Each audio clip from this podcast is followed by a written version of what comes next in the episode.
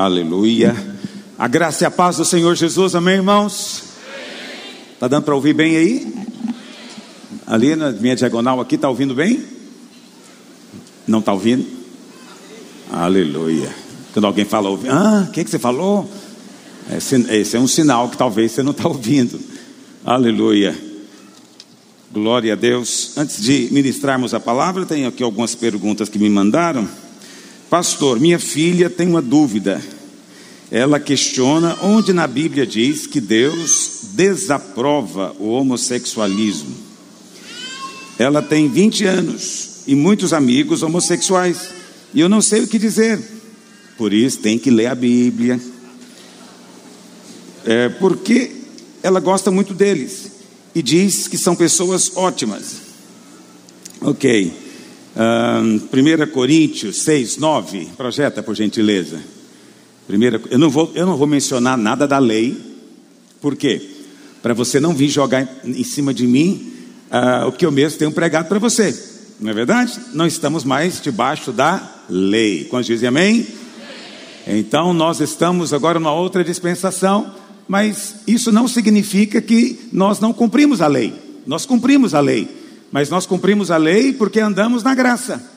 Cumprimos a lei porque andamos por fé, porque andamos no espírito. E Paulo diz: se você anda no espírito, já não está debaixo da lei. Isso é maravilhoso. Então a lei se torna a sua nova natureza.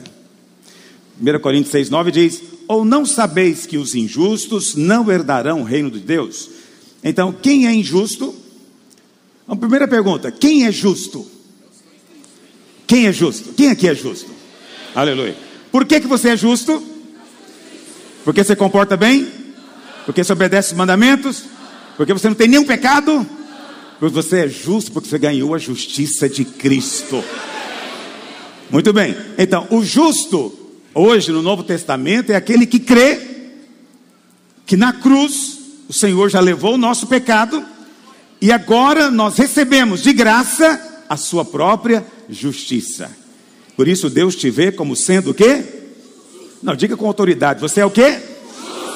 E quem é o injusto? O injusto é aquele que comporta mal, que não cumpre a lei. Não, o injusto é aquele que não crê.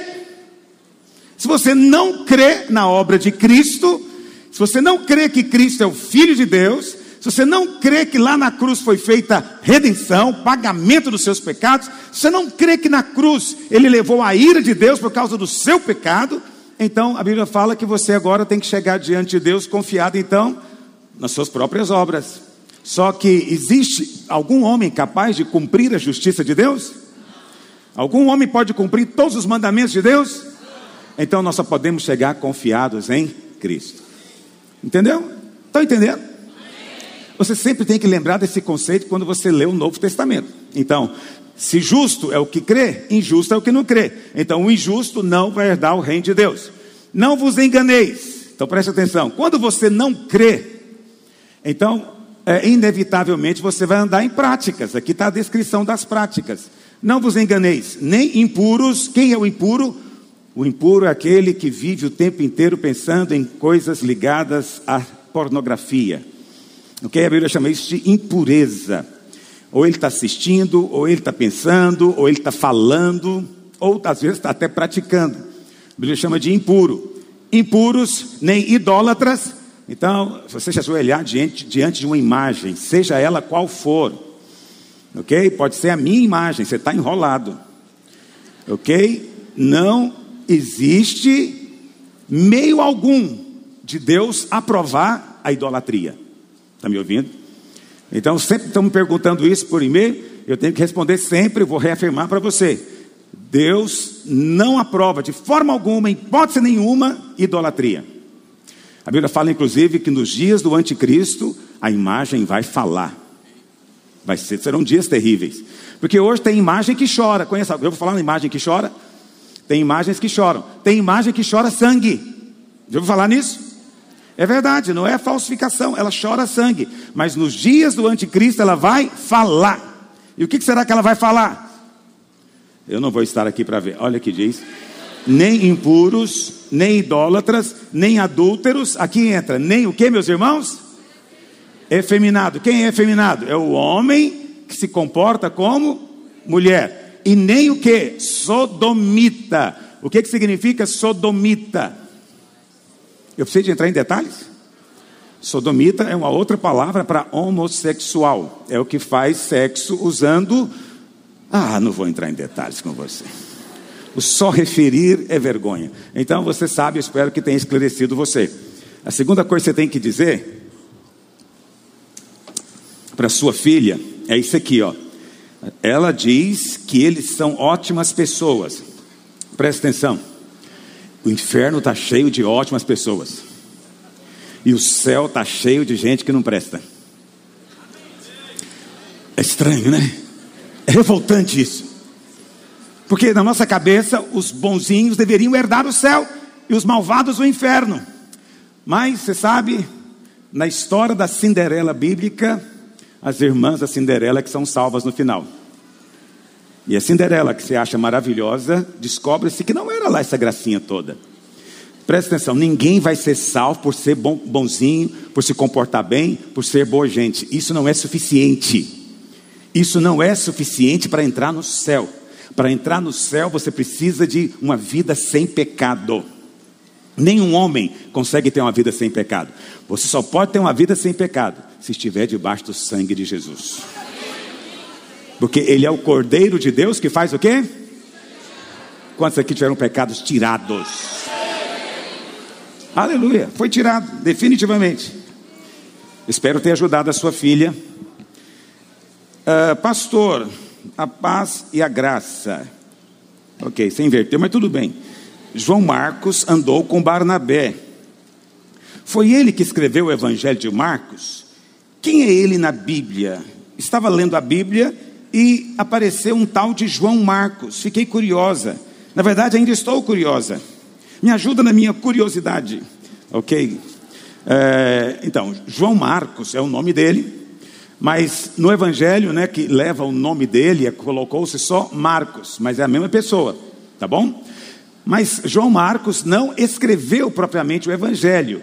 Quer dizer, ele escreveu, mas ele escreveu do que Pedro falou para ele, tá bom? Entendeu? Então, ele escreveu porque ele tornou-se discípulo de Pedro. Na verdade, João Marcos é uma figura interessantíssima. Eu, eu preguei uma vez sobre João Marcos, inclusive numa conferência de Cais Livre. Você pode depois comprar o CD, né? ou então ir alguém que tem aí pirateado, você pode pegar também, aleluia. Eu não deixo você em paz, né? Oh, Jesus. Chama-se Vestido para Fugir. É o nome da mensagem.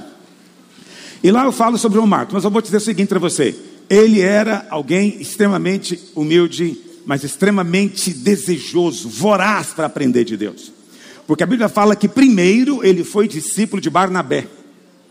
E quando Barnabé e Paulo saíram para a sua segunda viagem missionária, não, aí Paulo falou: "Não vou levar João Marcos comigo, porque na última viagem ele foi embora no meio da viagem.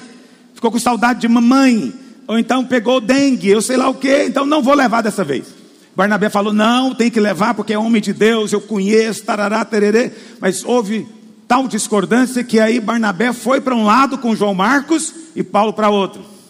Mas logo depois nós vemos nas epístolas de Paulo, Paulo dizendo o seguinte: manda João Marcos, preciso de João Marcos, ele me é útil ao ministério. Aí João Marcos voltou para a equipe de Paulo. Então, ele era discípulo de Barnabé, que já é um homem de Deus, assim, vamos te falar uma coisa, está ali na constelação dos homens de Deus do Novo Testamento. Mas depois foi andar com Paulo. Paulo, não vou falar para você de Paulo, você sabe quem é Paulo.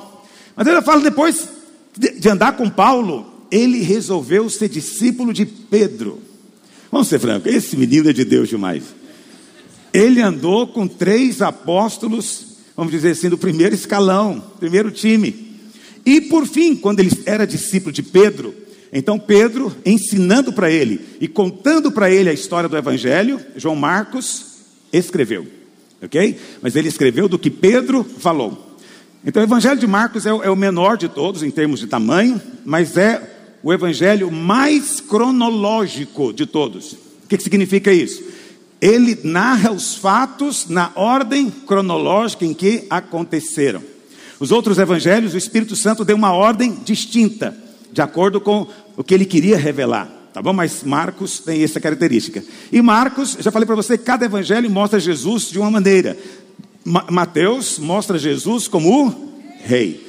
João mostra Jesus como o quê? O Filho de Deus. Então ele não tem genealogia, ele é o verbo que estava desde o princípio. E Lucas mostra Jesus como o quê? Filho do homem. Por isso a genealogia vai até Adão. Mas Marcos não tem genealogia, porque em Marcos Jesus é apenas um servo. E servos não têm pedigree. Olha, eu querendo pregar outro assunto, não é o nosso assunto hoje. Pastor, a liderança da minha célula disse que não devemos nos preocupar com o pecado. Ok, é preciso entender o contexto que o seu líder falou isso, ok? Se o seu líder disse isso no contexto de que não há mais condenação para você, ele está certíssimo. Está certíssimo, não há mais condenação. Esquece condenação. Para de ficar pensando em condenação. Para de ficar o tempo inteiro tentando merecer bênção de Deus. Aproxime-se confiado no sangue. Você é lavado pelo sangue. E o sangue é tão poderoso que ele não apenas te perdoa, mas ele tem poder para te libertar do pecado. E se o seu líder está falando assim, ele está absolutamente correto. Mas tem uma menina lá que sempre fala sobre desfrutar da graça, de deitar e rolar na graça. Eu estou percebendo, parece um tom assim meio de reprovação nisso. Olha, eu pessoalmente adoro deitar e rolar na graça. Porque a graça é melhor do que a vida. Quem entende a graça, deita e rola na graça.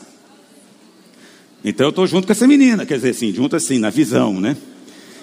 A nossa célula está doente. Não, não está não. A nossa liderança tem uma vida mundana. Ok, os irmãos continuam na velha vida. Ok, uh, a célula está doente você é a doença.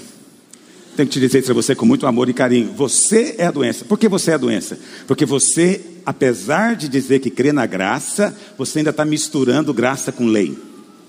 Você fala da graça, mas depois, na hora de se comportar, você quer se comportar para merecer. Isso é lei.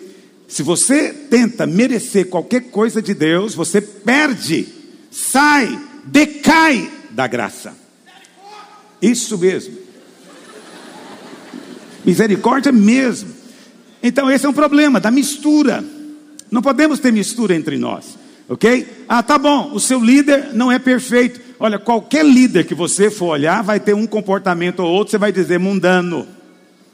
Mundano. Eu vi, pastor Luiz, no restaurante tomando vinho. Eu vi, sabe por que eu vi? Porque eu era o garçom. E cada vez que eu ia servi-lo, eu dizia: hipócrita miserável. Então, se você quer falar que eu sou mundano, você vai encontrar alguma ocasião para isso. Mas preste atenção. Olhe para o seu. Tudo está no olho o problema. O olho, o olho é o problema. Se o seu olho tá, tem uma trave monstruosa, você vai ver tudo monstruosamente travado. Tira a trave do seu olho, você vai poder ajudar o seu líder. Ok? Mas, pastor, volta e meia, o líder da minha célula, eu amo essa igreja, porque nós somos em célula mesmo. Aqui nós temos comunhão na célula, brigamos na célula, reconciliamos na célula, tudo na célula. Eu amo os irmãos. Aleluia. Eu recebi uma mensagem de uma irmã e ela disse: Pastor, teve um barraco na célula. Mandei aí para os pastores descobrir que barraco foi esse. Tudo porque ela ouviu a minha última ministração sobre deslealdade. E ela chegou na célula e falou: Olha, gente, é o seguinte, pastor Luiz falou que eu tenho que ser leal primeiro a ele, depois ao líder. Por isso eu quero dizer para vocês: eu não vou esconder nada dele. Aí os irmãos se levantaram contra ela. Você não pode fazer assim, você tira a nossa liberdade. Ela falou, mas ele falou e eu sou leal a ele. Ela mandou um e-mail desse tamanho contando tudo. Estou sabendo. Pastor, volta e meia, o líder da célula que eu frequento diz que a graça anulou a lei. Olha, mais uma vez, discussão é importantíssima. Essa é uma discussão muito importante. Tem que ter mesmo na célula. É sinal que você está ouvindo a palavra e você está preocupado em praticar a palavra. É que você fica pensando que a palavra da graça não exige uma prática. Exige. Existe sinal de quem pratica a graça. Vamos ver um sinal de quem pratica a graça? Você tinha um pecado grande demais. Vamos pensar num pecado grande. Pensa aí no pecado bem grande. Não precisa falar, só pensa no pecado grande. Imagina se você tivesse cometido esse pecado. Aí você vem para a reunião, aí tem um apelo, você vem à frente, recebe o Senhor como seu Senhor e Salvador, e depois eu declaro para você: os seus pecados estão perdoados. Aí você fala, pastor, é sério? Tudo? Tudo. Pastor, o senhor sabe o que eu já fiz? Não preciso saber, eu preciso saber o que Cristo fez por você. E aí você fala, aleluia, eu fui perdoado de um pecado muito grande, muito grande. Aí eu pego e vou, saio ali fora, eu encontro um irmãozinho que estacionou o carro enviesado. E eu falo, você diz que é crente, não é crente nada. É por isso que eu não sou crente, vocês falam uma coisa e vivem outra. O cidadão acabou de ser perdoado de um milhão, mas ele vai cobrar o outros 20 reais no estacionamento. Ele viu a graça? Não, não viu. Quem é perdoado de um pecado tão grande, quando olha para o outro, fala: rapaz, você é iniciante. Você não sabe o que é pecar, não. Se eu fui perdoado, você foi também. Então, quem foi perdoado jamais condena. Está me ouvindo? Quem é perdoado não condena. É paciente, é tolerante. Entendeu? Ele ministra isso.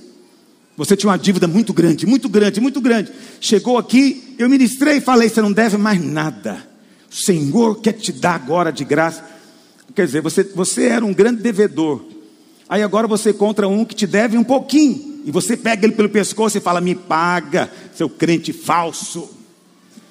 Quer dizer, você foi tão perdoado e não consegue perdoar um pouquinho. Você entende que a graça exige uma prática? Quantos estão entendendo o que eu estou dizendo? Ok, então, volta e meio o líder fala que, que a graça anulou a lei. Ok, a graça não anulou a lei. A lei continua existindo, mas não para você, porque você morreu quando Cristo morreu. E você ressuscitou quando você nasceu de novo na ressurreição dele. Quantos creem que são nova criatura? Então, antes, preste atenção. Antes você estava no Brasil, você era brasileiro. Você era brasileiro. E aqui no Brasil tem uma lei que é proibido passar de 100 por hora. Você é brasileiro, está sujeito a essa lei. Mas agora você morreu. E por um milagre você nasceu na Alemanha. E você agora está na Alemanha. Eu te pergunto, essa lei brasileira afeta você agora? Sim ou não? Ela continua existindo? Para quem? para os brasileiros, você morreu e renasceu na Alemanha. E lá na Alemanha existem as chamadas autobans, que não tem limite de velocidade. Parecia que a Nova Jerusalém, eu acho que vai ser assim, carruagem de fogo sem limites. Qual estão entendendo o que eu estou dizendo? Então, mas aí, eu pergunto para você, você agora tornou-se um alemão. Você fica preocupado com leis brasileiras, sim ou não? Não. Mas aí você fala, ah, a Alemanha é um lugar muito chato, eu acho que esse povo aqui é muito carnal, eu acho que eu vou mudar para o Brasil de novo. Aí quando você resolve mudar para o Brasil de novo, o que, que acontece com você? Voltou para onde? Para a lei! Por que, que você fez isso? Aí você encontra um irmão aqui que te exorta e fala: Volta, volta, eu fui enviado pelo Senhor para te mandar voltar. Aí você pega e volta para a Alemanha. Mas tem irmão que fica no meio do caminho, indo e voltando o tempo inteiro. Eu não sei se eu estou conseguindo expressar para você. Oh, Jesus. Então, a graça não anulou a lei. A graça é a sua nova, seu novo marido, diz Paulo. O antigo, outra ilustração para você. O antigo marido era a mas enquanto vocês dois estão vivos, a Bíblia fala que o casamento permanece. Não é verdade? Só tem um jeito do casamento acabar, qual é? morte. Ou a lei morre, ou você morre. A lei morre. Não, a lei é eterna. A lei é eterna. Então a lei não morre. Quem morreu então? Você. Quando é que você morreu? Há dois mil anos atrás, Deus colocou você em Cristo. E no dia em que você creu, você ressuscitou. Tem um novo homem dentro de você. Eu sei que você fica lembrando de coisas antigas, mas eu vou te dizer a verdade: quem está dentro de você agora é um novo homem. Aquele velho já morreu. Então agora você morreu e ressuscitou. Você continua casado com o antigo marido, sim ou não? Sim ou não?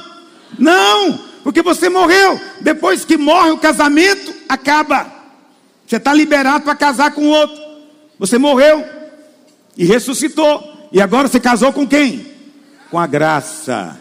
Então você quer saber qual é a ver, a ver, o verdadeiro adultério espiritual, a verdadeira prostituição espiritual. É você sendo casado com a graça, ainda enamorar-se da lei. Essa comida é pesada, né? Vamos para a nossa ministração, senão eu não vou parar, que o Senhor nos ajude. Eu queria continuar nossa palavra da última reunião.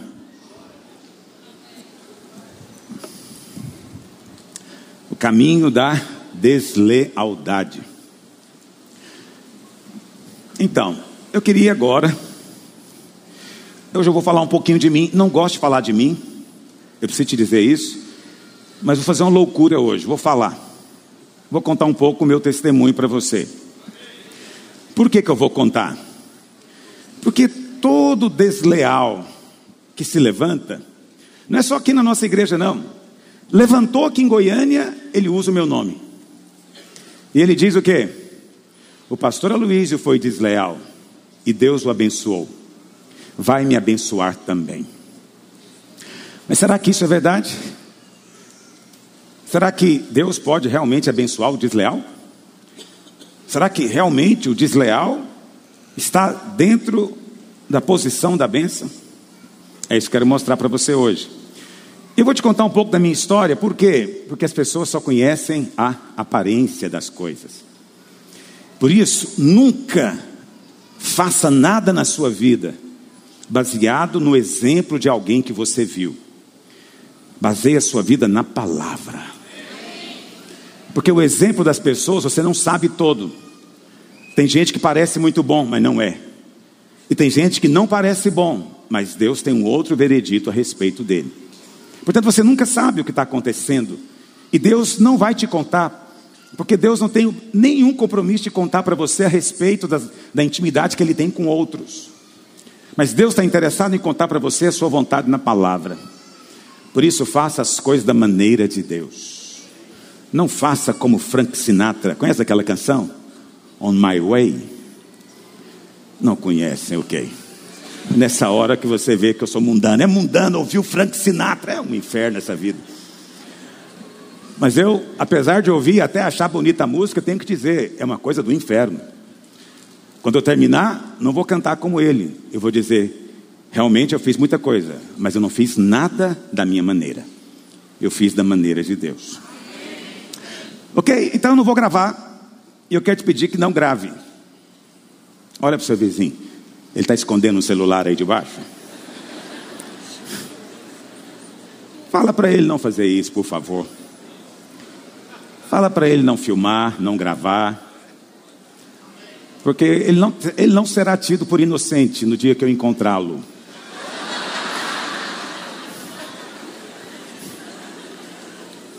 Por favor. Ok? Posso contar com você? Essa é uma conversa íntima entre nós aqui. É, é, é, o, é o, pastor e as ovelhas. Eu não preciso de contar para mais ninguém, só para você. Quando diz amém? Eu me converti em 1977. Quando eu tinha 12 anos de idade. Mas com 12 anos de idade, já havia muitos conflitos na minha alma. Eu sei que pode soar estranho para você. Mas eu tinha uma, uma questão espiritual desde muito novinho. Isso tem nada a ver com a minha mãe, porque a minha mãe é uma mãe maravilhosa, mas ela realmente não sabia nada de catolicismo ou algo assim. Mas desde muito novinho, eu ia para a missa.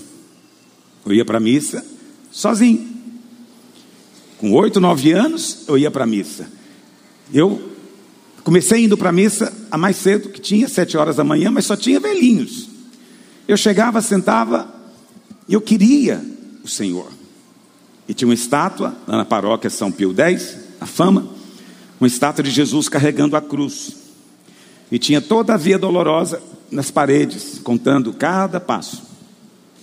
E todo domingo eu passava a mão nos pés, porque eu queria entender. Aí, minha mãe me colocou para fazer primeira comunhão, com 10 anos de idade. E com 10 anos de idade, eu li o Novo Testamento duas vezes. Porque lá na Igreja Católica eu ganhei um Novo Testamento. E eu li duas vezes, com 10 anos de idade. Eu cheguei a cogitar a possibilidade, quem sabe, Deus não quer que eu tenha uma missão sacerdotal. Cheguei a pensar nisso, com 10 anos de idade. Mas com 12 anos, eu fui convidado para um, uma gincana de jovens. E nessa gincana, tinha uma, uma das atividades era levar visitante.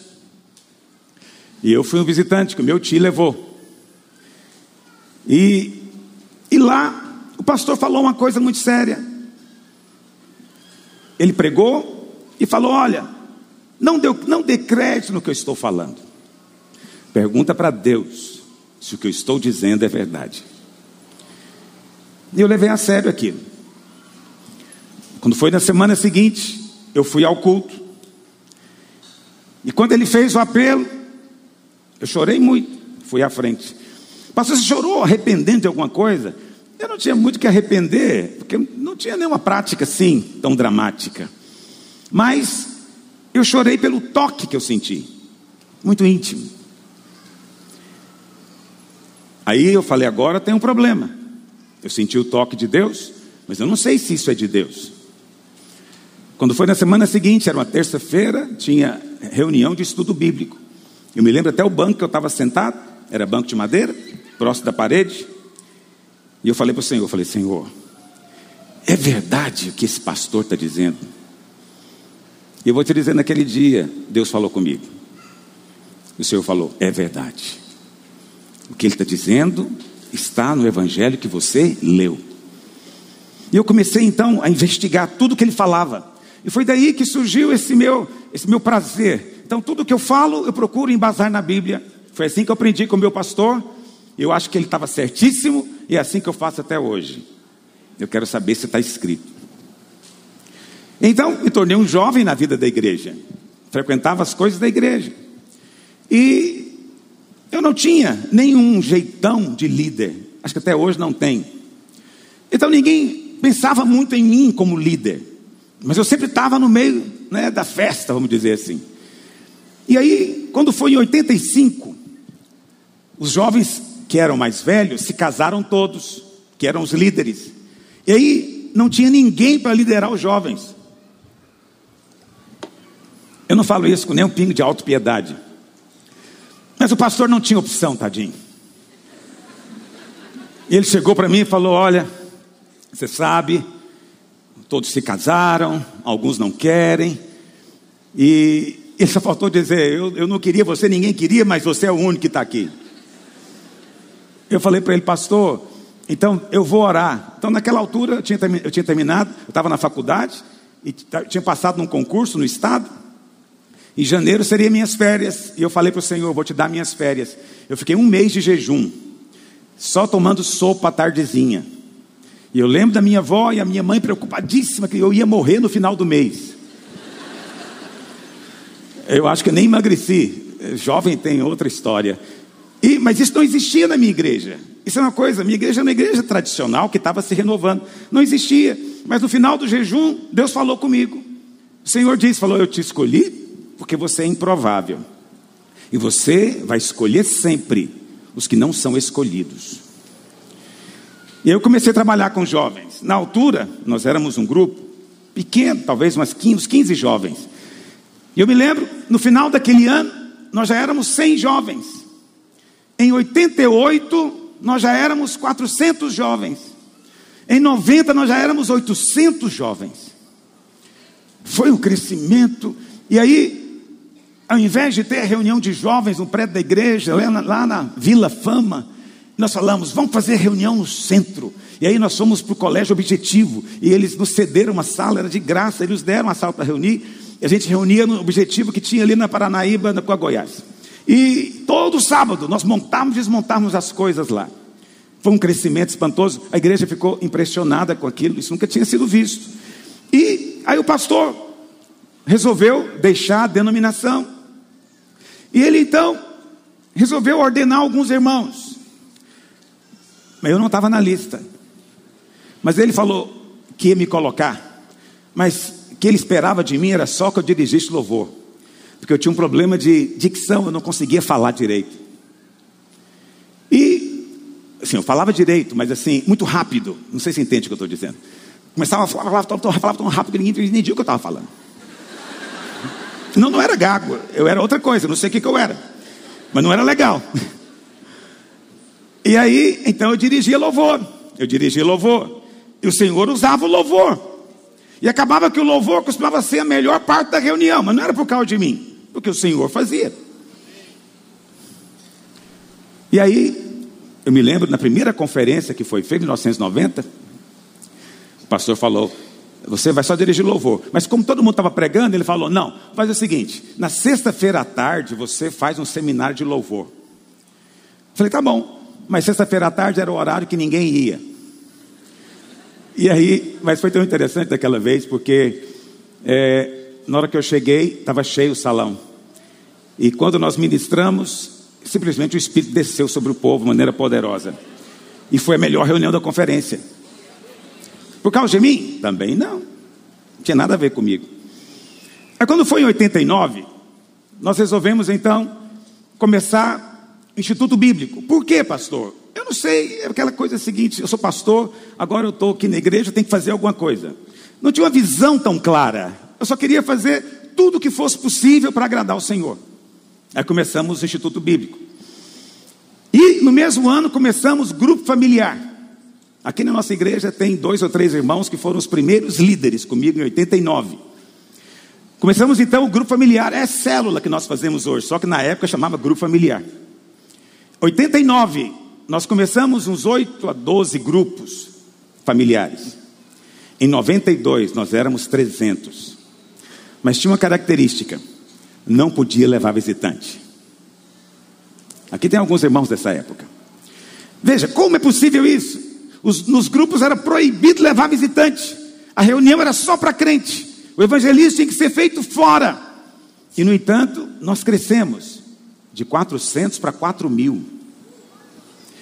E aí, em 92, eu cuidava de 300 células, 4 mil irmãos frequentando as células. Eu levantei então 15 supervisores, são os nossos discipuladores aqui, pastor Naor era um deles, mas tem vários pastores meus enviados pelo Brasil que eram parte da minha equipe. E nós então cuidávamos daquele trabalho. Mas era eu que cuidava também do Instituto Bíblico, era eu que cuidava da revista da igreja, era eu que cuidava do louvor da igreja. E agora tinha uma novidade, eu estava começando, eu tinha começado a melhorar a minha dicção e eu agora pregava também. Aí aconteceu algo muito interessante. É um fenômeno no Brasil, eu acho. Os irmãos não gostam de culto de manhã nas igrejas. Vou te contar para você, uma novidade. Aqui em Goiânia, só a nossa igreja e a Universal tem culto domingo de manhã. Só. Grande desse jeito. Mas na Universal só tem de manhã, não tem à noite. Então o irmão não tem alternativa. Mas aqui tem alternativa e os irmãos estão aqui hoje. E foi isso que aconteceu na época. Os irmãos pararam de domingo de manhã. Domingo, de, domingo à noite era lotado, mas domingo de manhã iam umas 50 pessoas, o prédio cabia 1.200. Aí o pastor falou: Não, você gosta de ensinar, então você pode dar um estudo domingo de manhã. Eu falei: Estou aceitando. Aí eu comecei a ministrar um curso de Romanos, domingo de manhã. O que, que aconteceu? Não foi um mês depois, na segunda reunião, as pessoas ficaram em pé todo mundo queria participar. Aí quando eu estava lá para Romanos 5, o pastor mudou de ideia, falou: Não, estou pensando que é melhor a gente é, deixar todos os pastores pregar domingo de manhã. Eu falei: Não, faz melhor. Eu gostaria de pregar domingo 5 horas da tarde, que nós já tínhamos três cultos. E aí eles pregam de manhã. Aí o que aconteceu? Bom, não preciso te contar o que aconteceu. Isso tudo, obviamente, gerava muito desconforto. Por quê? Porque as pessoas queriam andar comigo. E aí começou a criar um, um, problema, porque as pessoas, os pastores diziam: quem anda com Luiz só quer andar com Luiz, não quer andar com mais ninguém. Isso era um problema. E aí, Deus conhece meu coração, vou te contar o que aconteceu. Uma quinta-feira, meio-dia, na hora do almoço, eu sei que você acha estranho lembrar essas coisas, mas eu sou uma pessoa de marcos. Eu guardo datas, porque eu creio que Deus trata comigo em fases e períodos.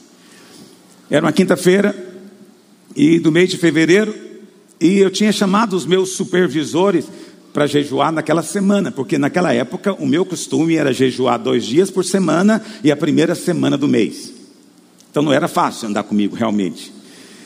É, e naquela semana, era a primeira semana do mês, eles tinham chegado de férias. Na quinta-feira, eu estava orando, ajoelhado, Deus falou comigo.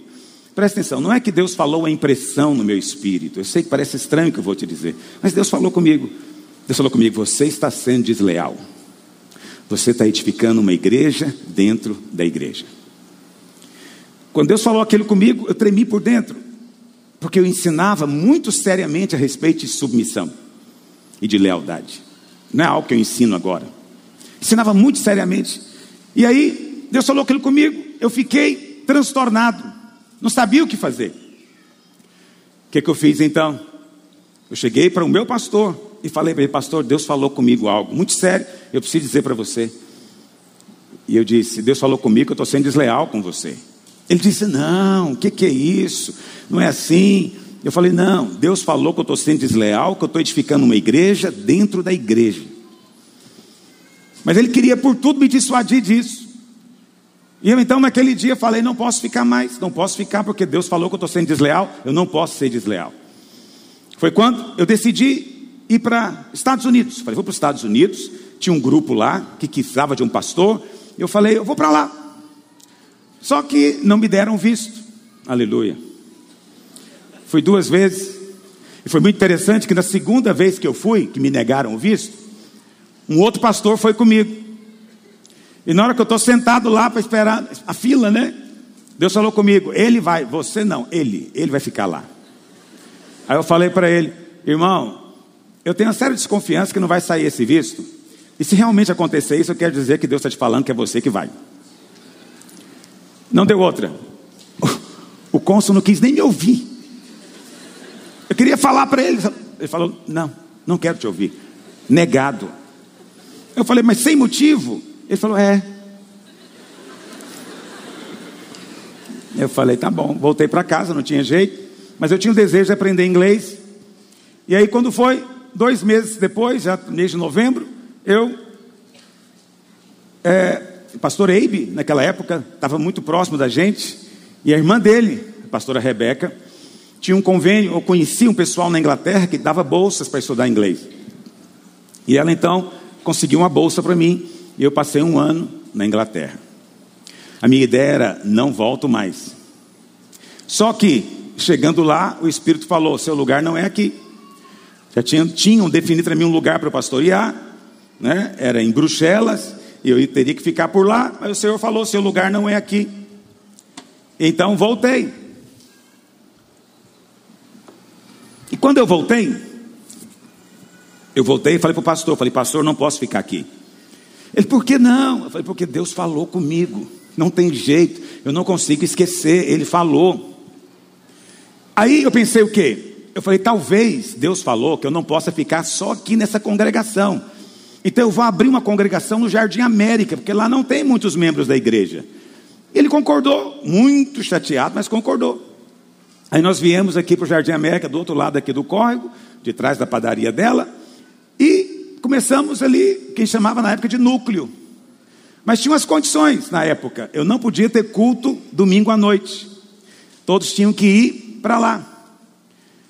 E por quê? Porque ninguém gostava domingo de manhã. Então ele pensou: se não tiver domingo à noite, domingo de manhã o povo não gosta de ir, não vai prosperar. Mas começou a prosperar.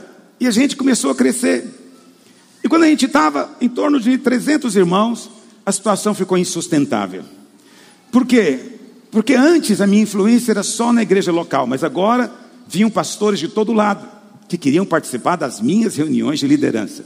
Eles queriam aprender a fazer como eu fazia. E eu dizia: não sou eu, não sou eu. Você precisa de procurar o, o seu pastor. E não adiantava. E aquilo foi criando um ambiente muito, muito desagradável. E eu não, não quero expor meus pastores lá. Eu acho que eles fizeram o melhor que eles entendiam. E, e eles começaram então a entender que eu era um problema. E então decidiram que eu deveria sair. Mas eles não queriam me tirar, porque se eles me tirassem, eles ficariam mal na foto.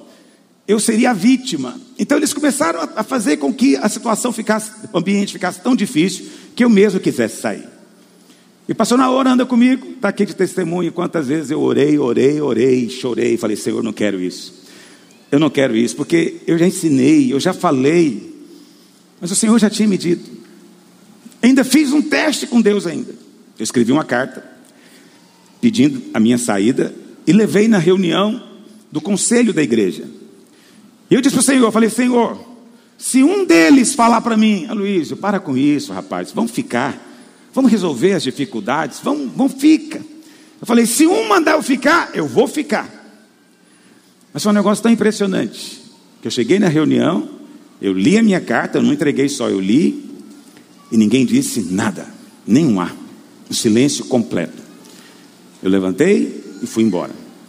Mas na saída eu falei para o pastor, eu falei, a igreja é sua, você pode ir lá, Quarta-feira eu vou fazer uma reunião, eu vou te entregar tudo, a chave, tudo. A igreja é sua. Quem anda comigo sabe que eu fiz isso. E aí, quando foi, na quarta-feira, ele estava lá. Ele pegou o microfone e ele disse: primeira coisa que ele disse, Pastor Luiz é desleal. Porque ele está aqui na minha frente, ele não vai negar. Ele mesmo me disse que estava edificando uma igreja dentro da igreja. Então ele usou contra mim o que Deus tinha me dito. Mas eu não me importei porque era verdade. Eu estava fazendo aquilo mesmo. Mas ao contrário do que ele imaginava, não era por deslealdade, era por ser completamente tolo. Tolo. Havia uma tolice. Mas Deus viu a minha tolice e me deu uma chance. Falou: corrija que eu te abençoo. Se você continuar na tolice, vai ser rebeldia. E aí, ele falou para os irmãos o que precisava ser dito. E no final ele falou: Eu não quero saber de prédio, nem de cadeira, nem de nada, eu só quero os irmãos de volta, aqueles que estão comigo, por favor, vão sair comigo. Ele se levantou, saiu, e talvez a metade, um pouco mais, saiu com ele. Nunca voltaram, nunca vieram para a videira, nunca fui atrás deles também. E aí nós continuamos. Isso foi em 98, final do ano, novembro de 98. Nós entramos em 99. Aí nós tínhamos que nos definir. E aí sentamos para definir o que, que nós vamos fazer, que vai ter nome, como é que vai ser. Aí decidimos colocar o nome de videira. Eu falo decidimos, mas na verdade isso foi ideia do pastor Naor, não foi minha. Se, se você gosta do nome, é ele. Se você não gosta, eu insisti para ele não colocar. Brincadeira. É só para quebrar o gelo que eu percebi sua cara tão séria. Aí nós marcamos dia 20 de fevereiro, seria o dia que oficialmente iríamos apresentar a nossa logomarca. Por acaso é a mesma que a gente usa até hoje. E começamos então, em fevereiro de 99, com o nome Videira. Irmãos, nós éramos pouco menos de 300 irmãos. Isso em fevereiro de 99. Em março de 2001, ou seja, dois anos depois, nós éramos 2.400. A igreja cresceu dez vezes mais.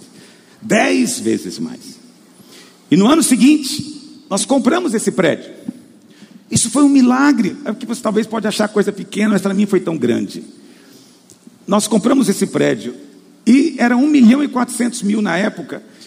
Mas na verdade não era o que eles pediam, eles pediam 3 milhões, mas saiu pela metade do preço depois. E o que aconteceu? Nós fizemos uma campanha chamada Mil de Mil. Não sei se quantos estavam aqui nessa época. Nós colocamos o nome videira em forma de uma parede e cada irmão tinha um tijolinho. Quantos estavam aqui nessa época? Muitos irmãos se lembram do que eu estou dizendo. E o alvo era mil irmãos para darem mil reais. Mas só que nós não tínhamos esse tanto de gente com essa condição. Mas foi uma coisa tão de Deus. Muitos irmãos refinanciaram carro próprio para poder dar oferta. Teve, teve irmãos que fizeram sacrifícios para dar os mil reais. Então, todo culto tinha um momento de trazer o tijolinho para colar na frente. E nós não chegamos em mil, mas chegamos em 750 tijolinhos. Para nós foi um, um estrondo. E agora nós tínhamos 750 mil, vamos lá comprar. Era em Uberlândia que moravam as donas, eram mulheres. Vamos lá comprar esse imóvel. No dia que a gente está indo, um irmão muito querido está conosco, deve estar aqui agora me ouvindo. Se ofereceu para levar a gente de Mercedes, que ele tem uma Mercedes. Ele falou: talvez você quer que eu vou levar mais confortável. Eu falei: eu adoro andar de Mercedes, né? Eu disfarço, eu disfarço, mas assim, eu acho que é, o que tem mais próximo de carruagem de fogo, na minha opinião. Mas tudo bem, olha para cá. Aí, ele foi conosco. Quando a gente chegou lá, aí eu falei para o irmão que estava tomando a frente da negociação, porque os irmãos sempre dizem que eu não sou bom nisso. E aí ele falou, eu falei, irmão, é o seguinte, vamos dar 700 mil de entrada e parcelar o resto. E ele falou, de jeito nenhum, vamos dar todo o nosso dinheiro. Não, não, vamos dar 350. E vamos parcelar o resto. E aí foi o que fez. Eu falei para ele: olha, esse negócio você não perde, porque se no meio do negócio eu perceber que elas são irredutíveis, eu vou te interromper e vou dizer que eu vou pagar tudo. Eu sei que elas concordaram, e aí eu, eu, eu fiz, eu não sei quantas, foram 60 duplicatas de 20 mil reais. Eu fiquei um tempão assinando uma por uma. Aí quando nós fomos sair, né, cumprimentamos todo mundo, aí o irmão que foi conosco falou, pastor, deixa eu ver essas duplicatas. Ele pegou e falou, você pode deixar, eu vou pagar isso. A igreja não vai precisar pagar. Ele pagou todo mês. Todo mês. Só chegava no nosso caixa a duplicata quitada. Todo mês. Está arquivado. Nós nunca pagamos. Nunca pagamos. E aí, viemos para cá, né, com todas as dificuldades que a gente tinha. Viemos para cá porque nós nunca fomos uma igreja de ricos, ainda que na cidade eles digam isso. Mas nós somos uma igreja de vencedores. Sabe? Aqui tem muita gente que tem compromisso. Tem muita gente que tem compromisso, que ama estar aqui. E eles contribuem. E o pouco que eles contribuem, quando junta, faz a diferença. E aí, dois anos depois, falando, nós dissemos, vamos, vamos fazer um grande. Em 2000, nós fizemos o primeiro batismo nosso grande. Foi aqui no Vaca Brava, não sei quantos são dessa época, quantos estavam lá. Nós fizemos batismo de mil num dia. E aí, que, que acontece? Foi a coisa mais tremenda. Nós estávamos ainda no outro prédio. O outro prédio cabia 1.100 pessoas. E eu marquei uma reunião com os batizandos. E eu tive que proibir todo membro de entrar. Ninguém pôde entrar. Só eu, pastor Naor, que entramos. Só nós dois. E foi tão emocionante porque tinha 1.100 pessoas lá dentro que iam se batizar. Quer dizer, num dia nós simplesmente dobramos a igreja, dobrou a igreja. Nós não, o Senhor fez, não tem glória nenhuma nisso, não tem o poder de converter ninguém. Aí em 2003, a gente resolveu fazer um outro evento, agora no ginásio, e nós íamos fazer, eu não sei se era 50 encontros, agora eu me esqueci do número exato. Foram 80, não foi 50? Eu sei que a gente resolveu fazer, eu não me lembro exatamente, acho que foram 50 encontros e batizar 3 mil num dia. Você vê o filme dos ônibus chegando no Goiânia Arena, e depois a filmagem, né, Mauro? Mauro estava lá. Nós não batizamos 3 mil, para a gente poder falar igual Pedro, foi quase 3 mil. Deu 2.900 e alguma coisa, foram batizados num dia. Ninguém tinha feito isso antes. Depois nós fizemos outros batismos grandes, depois fizemos de jovens, depois nós vamos fazer encontros grandes, chegamos a fazer encontro com 7 mil pessoas. Em 2006, nós compramos a Escola Videira. Escola Videira não era a minha visão, mas era o sonho da minha esposa. E ela estava envolvida com as crianças, ela falou: Nós temos que influenciar. Nós compramos o prédio da Escola Videira, que era uma escola. E os donos disseram: Não mexa com escola, é um é negócio que não tem futuro. E nós compramos a escola. Hoje, na nossa escola, para não dizer que tem mil alunos, são quase mil também, é 970, 80, alguma coisa assim. E tem fila para entrar na escola. Enquanto outros sofrem, nós, eu não tenho esforço nenhum para isso. Depois de 2008 apareceu uma rádio para vender. Eu estava fazendo uma campanha para pagar uma dívida de 200 mil reais que eu tinha feito para construir as salas de aula da Praça da Bíblia, que nós tínhamos comprado dois anos antes também. E demoramos para fazer as salas de aula. Eu estava com a de 200 mil, estava fazendo uma campanha com a igreja. Chegou o dono da rádio, falou: Quero te vender uma rádio. Eu falei: Não tem dinheiro. Ele falou: Mas vai ser para você que eu vou vender. Eu falei: Impossível. Era 5 milhões a rádio. E aí ele ficava insistindo. Eu dizia: Rapaz, não insiste. Eu não tenho dinheiro. Como é que eu vou comprar uma coisa se eu não tenho dinheiro? E aí, o que aconteceu? Um dia ele chegou e falou: Faz o seguinte, faz qualquer proposta, faz alguma proposta para mim. Eu falei: Vou fazer. E aí, enquanto eu estava preparando a proposta, três pastores de Goiânia, de igrejas muito grandes, resolveram alugar a rádio. Resolveram alugar a rádio. A proposta deles era pagar um aluguel de 60 mil reais por mês. Aí ele veio conversar comigo e falou o seguinte: tem uma proposta de aluguel. Eu falei, você quer ouvir minha proposta primeiro? Ele falou, pode falar. Eu falei, eu te pago 60 mil reais por mês. Em quantas vezes? A perder de vista, até acabar. Ele falou, você sabe o que me ofereceram para alugar? Eu falei, não. Ele falou, 60 mil reais. Ele falou, por que, que eu iria deixar de alugar por 60 para te vender por 60? Eu falei, não sei, também não sei, mas o que você falou para fazer, eu fiz. Faz com ele o negócio, eu estou em paz. Ele voltou alguns dias depois dizendo o seguinte: eu avaliei, fui na reunião deles e concluiu o seguinte: todo mês eles vão brigar para saber quem vai pagar a conta. Aqui você cuida do caixa. Prefiro vender para você, porque eu preciso receber. Irmãos, eu vou te falar uma coisa. Eu também não paguei essa rádio. Nunca paguei nenhuma parcela. Nunca o caixa da igreja pagou. Sempre recebemos oferta para pagar. Sempre. Presta atenção, eu estou te falando coisas que sinalizam favor de Deus.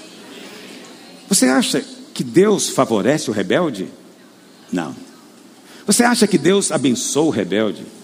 Você acha que a igreja de um rebelde cresce dez vezes em dois anos? Não. Sabe por quê? Porque o que as pessoas ouvem ou conhecem é só o que elas podem ver. E a opinião que elas ouvem não é a minha opinião, porque eu não saio por aí me defendendo. Porque eu nem preciso me defender. Eu não me importo as pessoas acharem que eu sou o pior do mundo. Isso para mim não faz a menor diferença. Entende? Fale o que quiser falar. Eu não ligo a mínima. Fale na presença de Deus.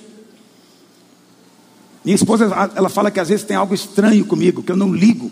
Eu falo, não ligo. Acho que foi algo que eu tive na minha infância. Não ligo. Estou em paz com o Senhor. Presta atenção.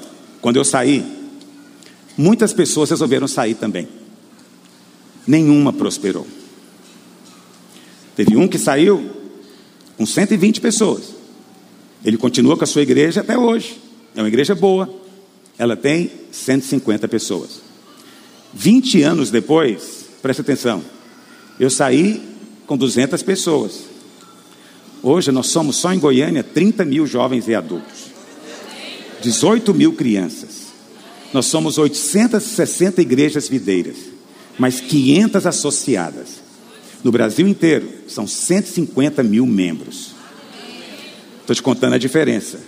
Em 20 anos, foi isso que Deus fez comigo. Em 20 anos, ele saiu de 120 para 150 pessoas. E até hoje, não tem um prédio. Como ele, foram mais três ou quatro. Teve um que saiu, ele abriu uma igreja, porque ele tinha algum dinheiro, ele comprou um prédio. Agora eu fiquei sabendo, no final do ano passado, que ele vendeu o prédio para a igreja de onde ele saiu, porque não tinha ninguém. Ele estava sozinho, só ele, mas ninguém na igreja. Veja, quem tem favor fica sozinho pregando? Não, quem tem favor, as pessoas olham para ele com olhos de favor. Os irmãos olham para mim com olhos de favor. Você olha para mim com olho afetuoso. Não é eu que te peço, nem mereço isso. É Deus que faz isso com você. É o Espírito que move em você. Por isso é que você vem. Preste atenção. Eu estou te dizendo essas coisas, por quê? Porque as pessoas dizem, o pastor Luiz foi desleal e foi abençoado. Eu só quero te dizer isso: se Deus abençoou o, desle o desleal, ele tem que começar com Lúcifer, que foi o primeiro. Nunca quis pegar nada. Fui desleal por um momento, mas porque eu era inocente, tolo, infantil, muito criança. Muito criança, não entendia. Mas o Espírito Santo amorosamente me disse: você está errado, para com isso, o que você está fazendo tem que parar. E o que eu e tudo que eu fiz depois foi para parar com isso. Só que não houve outro caminho. Não houve outra maneira a não ser a separação. As pessoas dizem, mas toda separação ela é deslealdade. Não, nem toda. Não faça regras. Tem separações que Deus quer. Houve um momento em que Barnabé se separou de Paulo. Mas o mover continuou com Paulo. Se você olha na história, você fica pensando que Paulo era o errado da história, da conversa. Mas o mover continuou com Paulo, mas Barnabé desapareceu da história. Por que, que ele desapareceu da história? Porque saiu do mover. Há um mover. E vou dizer algo para você: há um mover sobre você. Você está seguindo uma linha de um mover. Deus tem movido. Entende? E Deus tem movido porque, na verdade, nós não edificamos em cima da deslealdade. Edificamos em cima da lealdade. Verdadeira lealdade. Você sabe, nunca desonrei o meu pastor. Nunca. Ele é testemunha disso. Nunca, jamais cheguei aqui no púlpito dizendo as falhas dele, que ele tem. Mas nunca falei para os irmãos aqui de falhas. Nunca o desnudei nem para você, nem para ninguém fora. Todas as vezes que eu encontrei com ele, eu abracei e beijei. E ele me abraçou e me beijou. E dizia para mim: Você é filho. Mas eu entendo, porque muitas vezes ele, ele ficava magoado, porque ele lembrava do passado. E ele dizia para as pessoas coisas ruins a meu respeito. Mas eu entendo isso. Nunca cobrei dele isso. Nunca cheguei para confrontar dizendo: Você falou isso de mim. Jamais.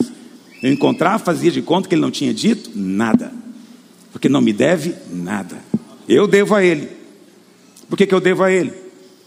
Porque se não fosse ele, ele foi o canal para me converter. Ele me batizou. Ele fez meu casamento. Ele me ordenou. Ele consagrou minhas filhas. E batizou a última, porque no dia do batismo de 3 mil, eu fiz questão de convidá-la. Minha filha mais nova foi a primeira a batizar-se, ele fez o batismo dela. Por que, que eu fiz isso? Porque no dia eu falei, quem estava lá sabe disso. Eu falei, você, falei para ele, você é parte dessa história também. Os meus frutos não são apenas meus, são do Senhor também. E eu creio nisso piamente. Creio mesmo. Mas muitas pessoas não conhecem a história. E acaba que eu tenho virado pedra e tropeço para muitos. Porque muitos supostamente acham que estão seguindo o meu exemplo. Não estão seguindo coisa nenhuma. Jamais andei por esse caminho. Esse não é o caminho dos homens de Deus. Esse não é o espírito dos homens de Deus. Porque não é o espírito de Cristo. O espírito de Cristo é sendo Deus. Você sabe? Eu era o responsável pela maior parte das coisas da igreja. Para fazer o que eu fazia na igreja, hoje aqui em Goiânia eu preciso de dez pastores. E eu fazia com maior alegria. E ainda até hoje faço com maior alegria. Então eu poderia usurpar querendo ser alguma coisa, mas não é o caminho de Cristo. O caminho de Cristo é, sendo Deus, não usurpou ser igual a Deus, mas esvaziou-se de si mesmo e se tornou o quê? Servo. Eu sou Deus, mas vou servir. Eu sou Deus, mas não se me tratar como tal, eu sou servo. E veio servir o Pai. E porque ele assumiu a posição de servo, ele recebeu uma recompensa. Qual recompensa? Ele foi exaltado e ganhou um nome acima de todo nome. Qual o caminho de Lúcifer? Isaías 14. Não sendo Deus, quis subir acima das mais altas nuvens e ser semelhante ao Altíssimo. No entanto, ele foi o que? Precipitado ao mais profundo abismo. Porque a soberba precede a ruína, a queda. Não há edificação em cima de soberba. Então Deus nunca abençoa aquele que anda pelo caminho de Lúcifer, porque você pode estar com Jesus em doutrina, mas está com Lúcifer em princípio de vida. O diabo não teme quando você prega o evangelho, ele teme quando você se submete à autoridade. Porque o caminho de Jesus é submissão. Só há favor onde há submissão. Então, essa é a minha história, em poucas palavras para você. Eu estou te contando porque no domingo atrasado, quando a última vez que eu preguei, eu disse para você que você só pode ser leal a alguém se você está persuadido a respeito desse alguém. Então hoje eu falo como Paulo, como um louco, falando de si mesmo, que não é bom diante de Deus, não é louvável, ok? E eu detesto fazer isso, mas faço por amor a você, para que você não sente no seu banco com a sua mente em dúvida. Pastor Luiz é desleal ou não é? Então eu quero dizer para você: se você não consegue crer nas minhas palavras, pelo menos creia no selo que Deus tem me dado no decorrer dos anos. São muitos os selos, são muitos os selos. Agora mesmo, tivemos muitos problemas esse ano, ano passado, mas nós continuamos sólidos. Sabe por quê? Estamos edificados num lugar firme. Nossas igrejas estão avançando, nossos pastores estão crescendo. É verdade, alguns me deixaram, mas ninguém é obrigado a ficar comigo. Entende? Mas isso não abala em nada a obra. Continuamos avançando. Porque nos últimos 20 anos, o que Deus fez entre nós é coisa de escrever em livro. É coisa de escrever em livro. E o que ele continua fazendo. E vou dizer mais: a história não acabou. Ainda há história para ser contada. Eu quero dizer que você, privilegiado de você, vai testemunhar a história que vai ser ainda escrita. Eu creio piamente na promessa de Deus. Deus tem grandes coisas a fazer através de nós. Mas você sabe, quem crê que tudo que ele recebe é favor e merecido, nunca se torna orgulhoso. É impossível você entender a graça e ser arrogante. Não tem jeito. Porque a sua confissão é: tudo que eu tenho é sem merecer. Eu não merecia essa igreja, não merecia esse ministério, não merecia a posição que eu tenho. Eu nem luto por posição. Então, eu creio na graça e vivo o imerecimento sensacional. No final de 2017, o pastor Marcelo chegou e falou que queria ser presidente. Eu nunca quis ser presidente. Vou contar isso para você, como louco. Em 2004, nós começamos a abrir igreja. E eu dizia para o pastor Marcelo: você tem que ser o líder, você é o presidente. Mas ele nunca queria, nunca queria. Por fim, achou-se por bem me colocar para uma parte e ele outra. Na primeira reunião que eu tive, era um grupo de uns 17, 18 pastores de igreja naquela altura, isso em 2004, você vê como nós crescemos. E a primeira coisa que disse para eles, eu falei: olha, eu quero dizer que eu não queria estar aqui, não gosto de estar aqui, e não estou realmente confortável. Mas eu quero te dizer algo: eu orei e Deus disse para eu estar aqui. Eles ficaram muito desconfortáveis de ouvir que o líder não queria liderá-los. Mas você sabe, quando você obedece o Senhor, Deus depois muda o seu coração. Deus mudou tanto meu coração que eu passei a ter prazer depois em acompanhá-los. Eu já ia com alegria. E porque eu estava feliz, Deus começou a nos multiplicar e abrimos igreja em todos os estados e abrimos em mais 33 países. E vamos abrir em mais países. Temos alunos chegando e eles virão de muitos lugares. Temos alunos chegando da Venezuela. Estou indo agora no início de outubro para ordenar o primeiro pastor venezuelano. E a nossa igreja na Venezuela já tem 300 irmãos. E em Boa Vista, os venezuelanos que migraram, nós também estamos com 400 irmãos na igreja de venezuelanos no Brasil. Temos alunos chegando do Kirguistão, do Tadjiquistão e do Uzbequistão. É muito estão. Você não sabe onde fica esse mundistão todo. Mas nem precisa saber. Eles estão vindo, vão aprender português, fazer seminário conosco e vamos enviá-los de volta para abrir igreja. Mas quem está fazendo isso? Você. Nós estamos fazendo junto. Por quê? Porque o favor de Deus está sobre nós. Então, irmãos, passado algum tempo, o pastor Marcelo falou que queria fazer doutorado. Eu assumi então todas as igrejas do Brasil. Quando foi em 2017, ele, muito chateado, que achava que não estava tendo o reconhecimento devido, falou que queria ser o presidente. Sabe o que eu fiz na mesma hora? Entreguei para ele. Falei: Eu não preciso de presidência, eu não preciso de título e não estou atrás. Não é isso que eu quero. Eu creio demais no Espírito de Cristo. Toda ocasião que eu tenho, eu sempre lembro do Espírito de Cristo, porque eu tenho que estar em linha com o Espírito de Cristo. O Espírito de Cristo é, sendo Deus, não usurpou ser igual a Deus. Mas o que aconteceu? Tivemos um ano depois tão atribulado, tanta coisa aconteceu, E foi Deus, não fui eu. Deus tirou e me colocou de volta. Por que, que Deus fez isso? Não sei. Só estou te dizendo que Deus tem um plano para você. E Deus me colocou aqui para abençoar você. E todo domingo eu quero fazer isso em nome de Jesus. Agora nem sei se eu prego. Eu vou falar rapidamente.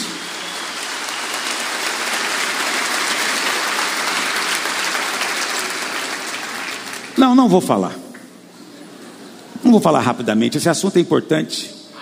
Vou falar na próxima reunião.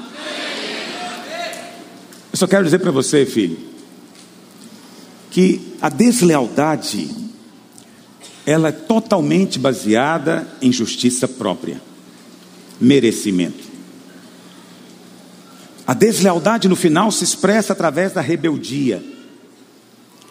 O que, que é a lei? A lei é faz que você vai merecer a bênção. Isso é lei.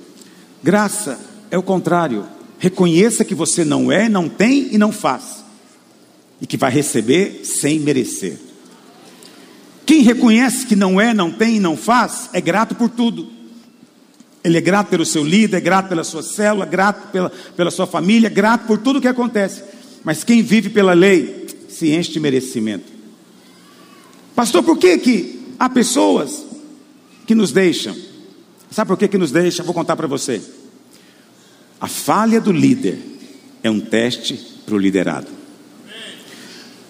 Tem, quando a pessoa é rebelde, ele fica alegre quando ele vê uma falha no líder, porque ele pode dizer: estou livre de ter que submeter.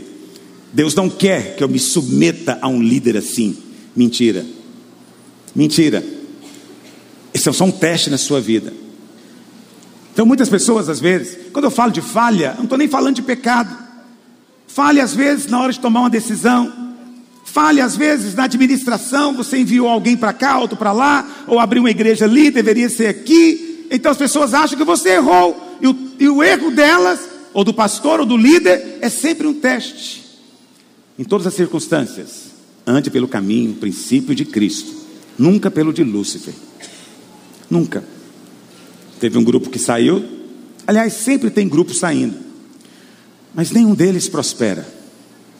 Por que, que não prospera? É porque eu amaldiçoei? Não. Teve um grupo que saiu lá da nossa igreja em João Pessoa esses dias. E eles estão lá falando mal de mim. Estão dizendo para todo mundo aí no WhatsApp que eu amaldiçoei eles. Mas o que eu disse foi: eu não preciso amaldiçoar vocês. Vocês escolhendo viver pelo merecimento, estão escolhendo a maldição. Foi o que eu disse para eles. Eu falei: escolha o melhor. Vocês estão escolhendo maldição. Então, se você está escolhendo, ela virá, não tem jeito. Ah, nos amaldiçoou. Ele prega a graça, mas é incoerente. Eu prego a graça, mas nunca disse para você que não existe maldição. Já disse alguma vez?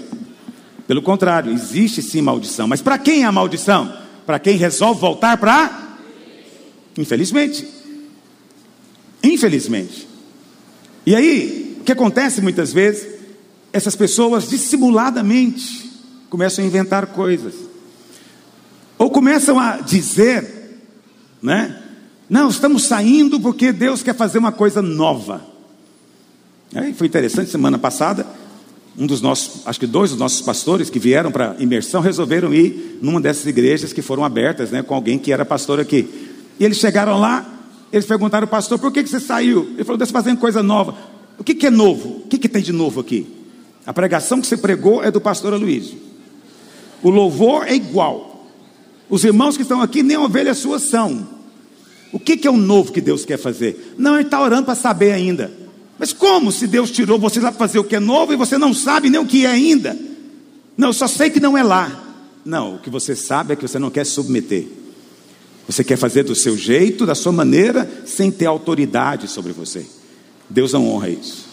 Deus jamais despreza a autoridade que Ele mesmo constituiu. Deus honra. Estão entendendo o que eu estou dizendo? Não é que eu quero amaldiçoar, mas não há bênção. O filho pródigo, lembra do filho pródigo? Um dia, ele, ele não aguentou esperar o momento que Deus ia levantá-lo. Ele não aguentou esperar. Ah, pastora Luiz está demorando demais a me levantar. Eu estou ficando velho. Quando é que eu vou ter o meu ministério? Alguém me disse isso. Fiquei sabendo. É o pensamento do filho pródigo. Ele chega para o pai e fala o quê? Pai, é o seguinte: se, se for esperar eu ficar velho para receber a herança, eu não vou ter mais energia para desfrutar dela. Eu preciso da herança agora que eu sou jovem. Dá a parte que me cabe. E o pai deixou ele levar. Ele levou. Pergunto para você: o que ele levou? Multiplicou? Cresceu? O que aconteceu com o que ele levou? Foi acabando, acabando, até ele ficar na lona. Por que, que acabou? Presta atenção, não tinha aprovação de Deus. O filho pródigo é amado, sim ou não? Mas Deus não abençoa. Ele é amado, mas não tem a bênção. Ele é amado, mas não tem favor. Então o dinheiro que ele tem só diminui. A posição que ele tem só é rebaixado. Tudo que ele faz dá para trás. Por quê? Porque ele saiu no princípio da deslealdade. Entendeu o que eu estou dizendo? Deus não pode abençoá-lo. É verdade que esse filho pródigo de Lucas 15 resolveu voltar para casa. Resolveu voltar para casa. Eu tenho irmãos aqui que voltaram. O Marcos Mota é um dos que voltou. Era um filho pródigo e voltou.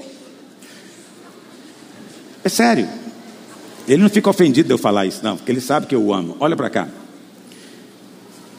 Mas tem muitos filhos pródigos na história que pegaram uma doença qualquer no chiqueiro e foram enterrados numa vala comum. Nunca voltaram para casa. Porque tem filho pródigo que não é humilde para voltar para casa. Como é que eu volto? Sem nada? Eu peguei aquela fortuna toda. Não, não vou admitir nunca que ele estava certo. Muitos filhos pródigos não voltam, mas vão sofrer consequências daquilo por toda a vida. O problema de alguns filhos pródigos é que leva mais gente com eles, que vão sofrer com eles. Então, irmãos, nós precisamos de estar persuadidos. Eu espero que hoje você esteja persuadido a respeito dessa história. Eu estou te contando na presença do Espírito Santo. Nunca fiz isso. Espero não ter que fazer de novo. Não gosto de falar de mim. Eu gosto de falar de Jesus. Eu gosto de falar do Evangelho. Ok? Mas para o seu bem, hoje eu estou falando para que você sinta paz e segurança de estar aqui. Deus te trouxe para cá. Quero dizer para você que eu amo você profundamente. Ah, você nem me conhece, é verdade. Há pessoas que eu não sei o nome, nunca peguei na mão, mas ainda assim eu amo você e choro por você. Sou preocupado com a sua vida espiritual. Quero que você tenha melhor comida. Quero que você tenha melhor ensino, melhor instrução possível e enquanto eu estiver aqui, eu vou te garantir isso: você vai ter a melhor comida. Você pode vir confiante que domingo vai ter comida nova, porque vai ter comida para você. Porque o favor está sobre você. Porque Deus nos escolheu. Você foi escolhido para um propósito maior. Eu quero te convidar para ser parte disso. Quantos querem ser parte disso? Fique em pé onde você está. Hoje foi uma reunião atípica, diferente de todas as outras. Mas ainda assim, a graça de Deus está aqui para suprir você. Estende a sua mão para o alto. Eu quero orar abençoando a sua semana. Pai, eu oro nessa hora por cada um dos teus filhos. Ó Deus, que o teu espírito possa trazer para eles discernimento, entendimento, e eles sejam, ó Senhor, persuadidos a respeito daquilo que tu estás fazendo neste lugar. Ó Deus, que não haja engano entre nós, porque o Senhor não abençoa a deslealdade, mas o Senhor abençoa aquele que abre mão de todo o merecimento e se chega humildemente diante do Senhor, reconhecendo que tudo vem de ti, das tuas mãos recebemos. Pai, nós oramos nessa hora, dá aos teus filhos uma semana cheia do teu favor. Que a tua graça, o teu poder os envolva de maneira sobrenatural. Deus Santo, que eles possam testemunhar com ousadia e com alegria, porque eles têm recebido do Senhor em abundância, graça sobre graça, sobre graça e sobre graça. Aleluia. Em nome de Jesus, amém.